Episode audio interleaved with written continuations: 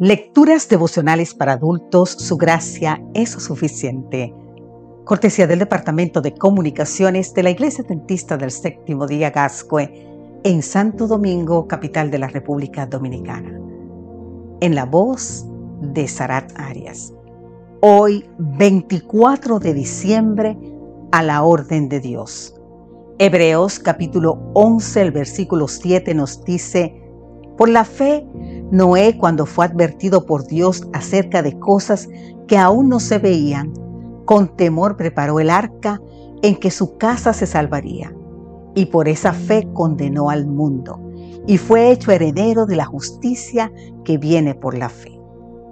Di and Di son una pareja de misioneros en uno de los lugares más desafiantes del mundo, donde nadie quiere ir a menos que te sientas llamado por Dios. En ocasión de realizar una visita ministerial de apoyo, los visitantes sobrevolaron el monte Ararat de 5.137 metros de altura y recordaron la historia de Noé. Él y su familia, ocho personas en total, estuvieron en ese mismo lugar como los únicos en toda la faz de la tierra. Te invito a leer más sobre esta historia en el libro de Génesis capítulo 8. La emoción se apoderó de aquella pareja al recibir a los pastores. Ellos habían dejado todo, incluso familia no adventista. Antes de salir al campo misionero, la madre de Dee pidió a su hija que le enseñara a orar. Así podría pedir a Dios por ello. Así como Noé y Dee escucharon y obedecieron. Noé había invertido todo en la construcción del arca. Pasado el diluvio, Dios lo hizo dueño de todo. Lo primero que hizo al salir del arca fue edificar un altar para adorar a Dios.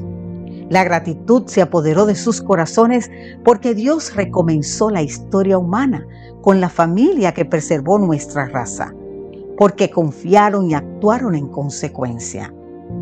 En esto había una lección para las futuras generaciones.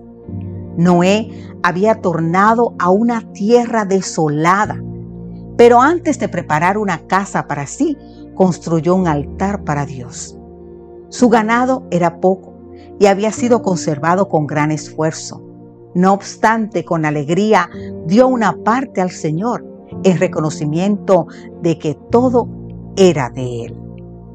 Según Daycraft, un investigador de la publicación Use Today, puso de manifiesto que si la mayoría de las personas le pudieran hacer una pregunta a Dios, sería esta. Escuche, ¿cuál es mi propósito en la vida? Noé lo supo muy bien, obedecer a Dios. La fe de Noé influyó su mente y escuchó la advertencia de Dios. Su corazón fue movido a temer, a confiar y a hacer su voluntad. Aunque parecía ridículo construir un arca sin antecedentes de lluvia. La fe de Noé influyó en toda su familia y todos fueron salvos. Su fe también condenó a todo el mundo porque puso en evidencia la incredulidad de ellos al rechazar su mensaje y desperdiciar la oportunidad que Dios le concedió con 120 años de predicación. Noé significa consuelo y consolación. Él fue consolado para consolar. Él descubrió y cumplió un propósito para la vida. Ahora bien, querido amigo, querida amiga, escucha esta pregunta. ¿Has descubierto ya el propósito tuyo? Que Dios te bendiga hoy en gran manera. Amén.